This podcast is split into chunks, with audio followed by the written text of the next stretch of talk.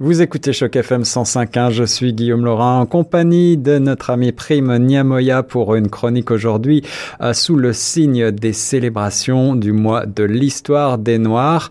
Euh, ces célébrations vont se poursuivre jusqu'au 29 février prochain et euh, aujourd'hui nous avons décidé à cet effet de parler d'histoire, de revenir un petit peu en arrière.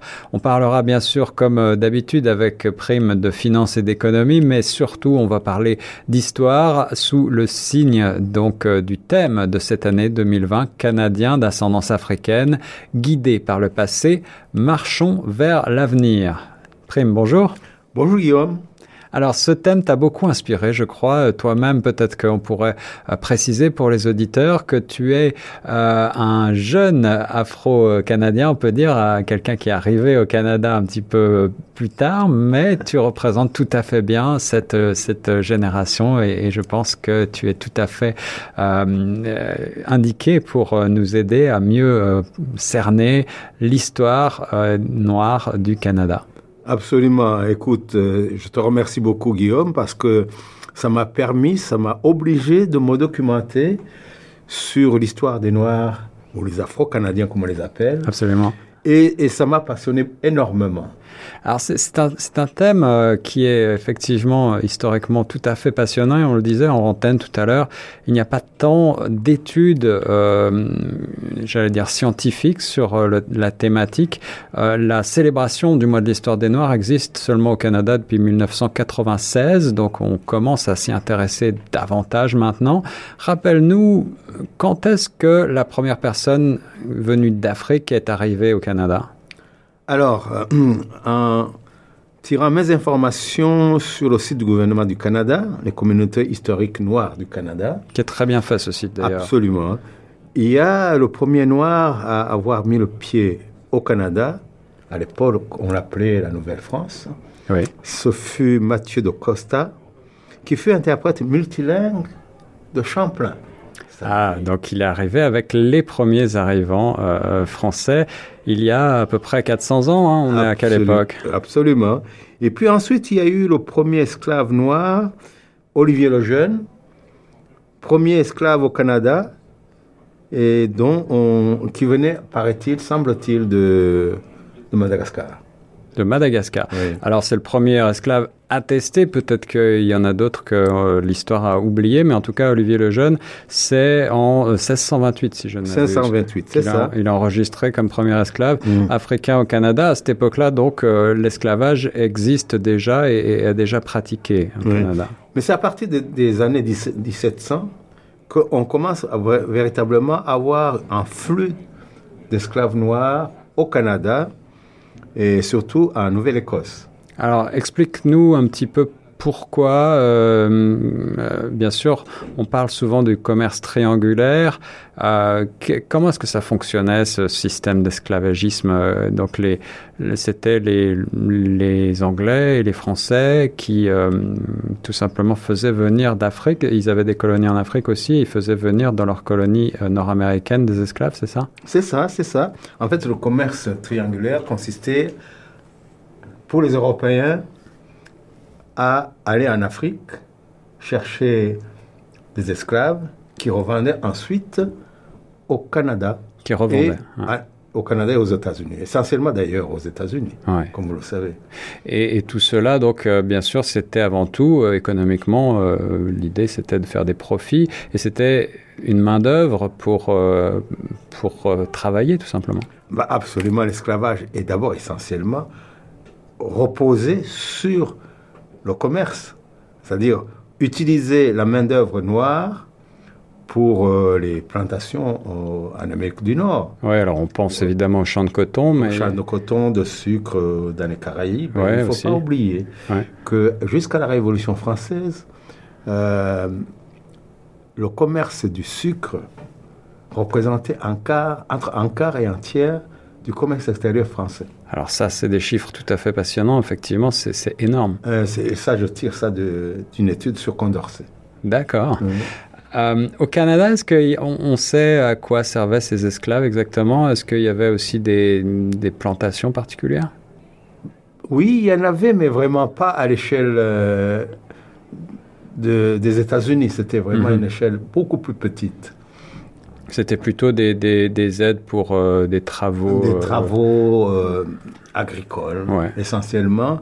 Et, mais à partir de 1860-65, on, avait, on a quand même vu des Noirs qui arrivent du, au Canada par le chemin du de chemin de fer clandestin.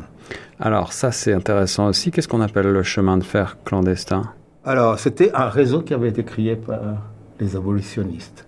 D'accord. Pour acheminer les esclaves noirs ou libérés vers les États-Unis, vers le Canada. Alors il faut rappeler que la guerre d'indépendance américaine, c'est 1775 à 1783. Et euh, au cours de cette guerre, les Britanniques ont offert la liberté aux esclaves africains euh, d'Amérique qui se sont rangés à leur côté pendant la guerre. Tout à fait. On les appelait d'ailleurs des loyalistes. Les loyalistes. Et, en récompense, on leur a donné des terres. Pas toujours les meilleures terres, mais quand même. C'était des terres assez ingrates, euh, et ce qui les obligeait d'ailleurs à chercher du travail. Et donc ces loyalistes noirs ont, fondé, ont aidé à développer finalement euh, l'industrie et l'économie canadienne. Absolument, ils ont participé à l'élaboration de l'économie canadienne, comme en Amérique du Nord d'ailleurs.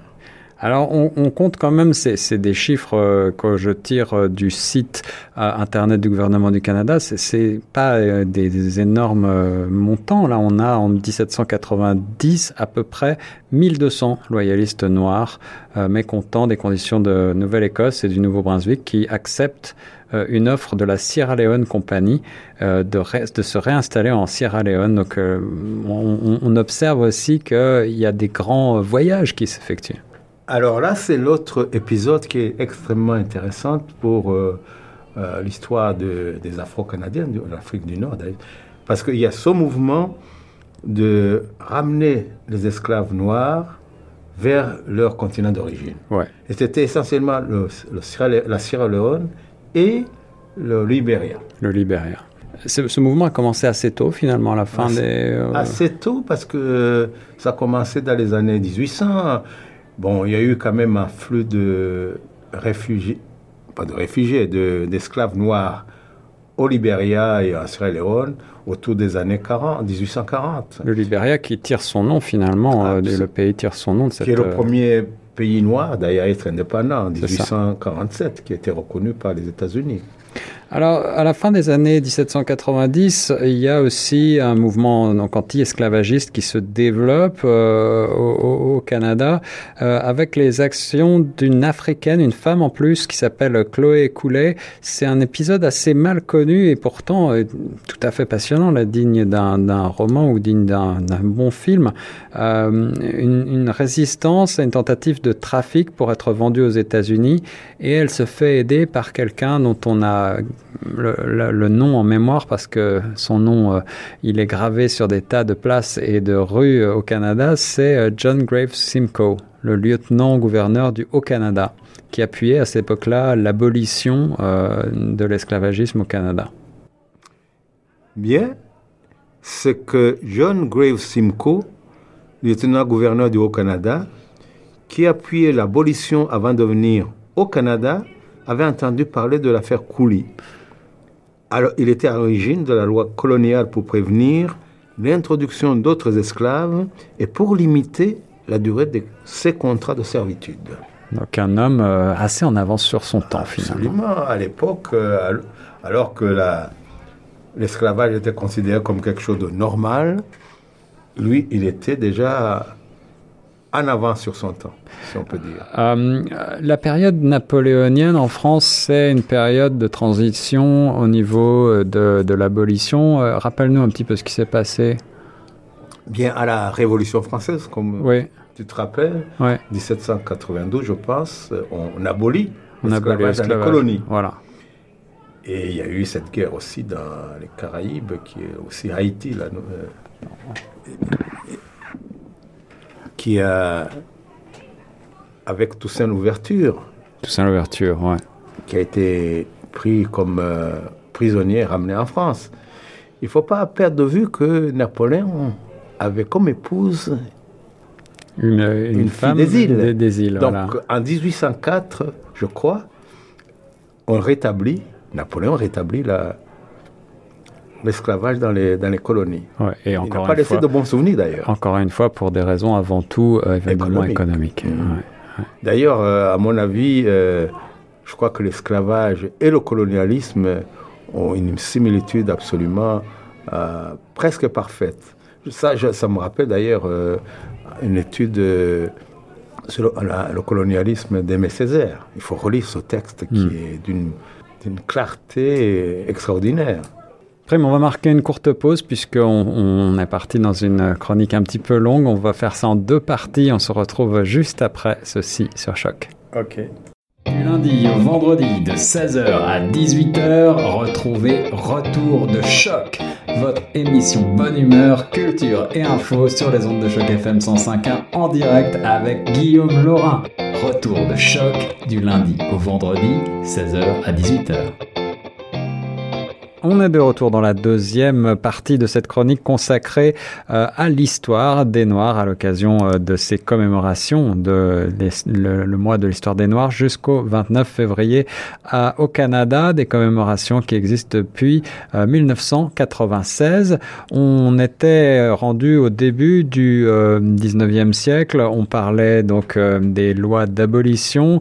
il y a une loi d'abolition en 1807 sur le commerce d'esclaves dans l'Empire britannique mais finalement, euh, celle-ci est peu suivie d'effet. Une autre en 1833, la loi sur l'abolition de l'esclavage dans l'Empire britannique, qui donc euh, interdit l'esclavage dans toutes les colonies ou presque, euh, y compris au Canada. et le Canada devient finalement un refuge pour pas mal d'esclaves qui viennent notamment bien sûr du sud des États-Unis. Prime. Oui, on constate que Durant le 19e siècle, à partir des années 1860, c'est essentiellement des esclaves noirs des États-Unis qui immigrent au Canada. Pour devenir des hommes libres pour devenir des hommes libres. Ouais, il existe des, publications, hein. il y a des, journaux abolitionnistes qui sont fondés au Canada et qui prônent donc justement euh, euh, l'abolition sur toute l'Amérique du Nord. Euh, par exemple, il y en a un publié en 1853 à Toronto, fondé par Marie-Anne et Isaac Schatz, c'est The Provincial Freeman. voilà un exemple donc de ces, de ces mouvements de lutte et euh, si on avance un petit peu dans le temps, euh, bien sûr, ces, ces, ces Noirs euh, originaires des États-Unis, ils fuient des situations difficiles, ils fuient l'esclavagisme et, les lynchages, le Ku Klux Klan, etc. Peut-être qu'on peut dire quand même que même s'ils sont libres, ils ne sont pas forcément toujours très bien accueillis aussi au Canada.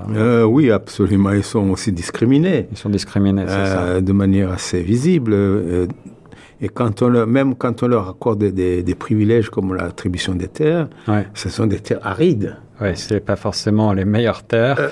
Euh, si on avance dans le temps, Prime, l'immigration noire au Canada, tu me disais tout à l'heure en antenne que euh, jusqu'à assez récemment, finalement, elle, vient surtout effectivement des, des afro des, des afro-américains. Absolument à partir du XXe siècle, début du XXe siècle, on constate quand même qu'il y a d'autres immigrants qui viennent au Canada, essentiellement des Caraïbes. Des Caraïbes. Donc qui s'installent au Canada. Des gens qui fuient aussi des, situations politiques euh, complexes dans, leur, euh, dans leur pays d'origine. Absolument, ou, économiques. Ou économiques. Et alors, à partir des années 90, 1990, on constate de plus en plus que les immigrants afro-canadiens viennent d'ailleurs, essentiellement d'Afrique. Donc on observe une nouvelle immigration venue directement d'Afrique, là encore motivée certainement euh, en partie par des, questions économiques, Prime. Économiques et politiques. Et politiques. Mhm. Et politique. Est-ce que tu sais euh, si euh, il y a des endroits en Afrique qui sont davantage, il y a des, des populations d'origine de l'Afrique de l'Est ou de l'Ouest ou du Nord ou du Sud qui, viennent davantage s'établir au Canada? Non, je n'ai pas de statistiques euh, assez précises à ce sujet, mais euh, en observant euh, ici les immigrants africains, on peut dire qu'il y a tout de même une grande partie qui viennent de l'Afrique de l'Ouest. D'accord.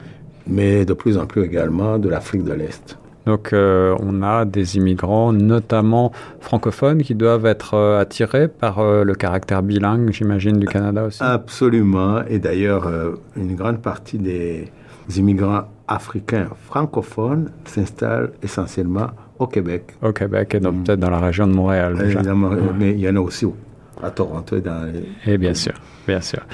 Euh, donc à l'occasion des célébrations du mois de l'histoire des Noirs, on vous a proposé un petit tour d'horizon historique en remontant un petit peu dans le temps. En mot de la fin, qu'est-ce que tu euh, nous proposes de... Euh, sur quoi tu nous proposes de revenir, Prime Moi, je reviendrai quand même à la contribution de la communauté noire ou afro-canadienne qui représente 2% de la population canadienne. 2% de la population canadienne. Mais qui quand même euh, est une minorité visible. Absolument, et qui contribue à, la fois économiquement, culturellement, culturellement et au dynamisme du, du pays. Et dans les sports. Et dans les sports, bien entendu. Et quand on, on, mesure le chemin parcouru, on est quand même, disons, assez fiers de ce qu'ils ont accompli. Voilà, alors on va rester sur cette belle note positive pour terminer cette chronique. Merci beaucoup Prime Niamoya sur les ondes de choc FM et très bon euh, mois de l'histoire des Noirs à toutes et à tous. Merci à toi Guillaume.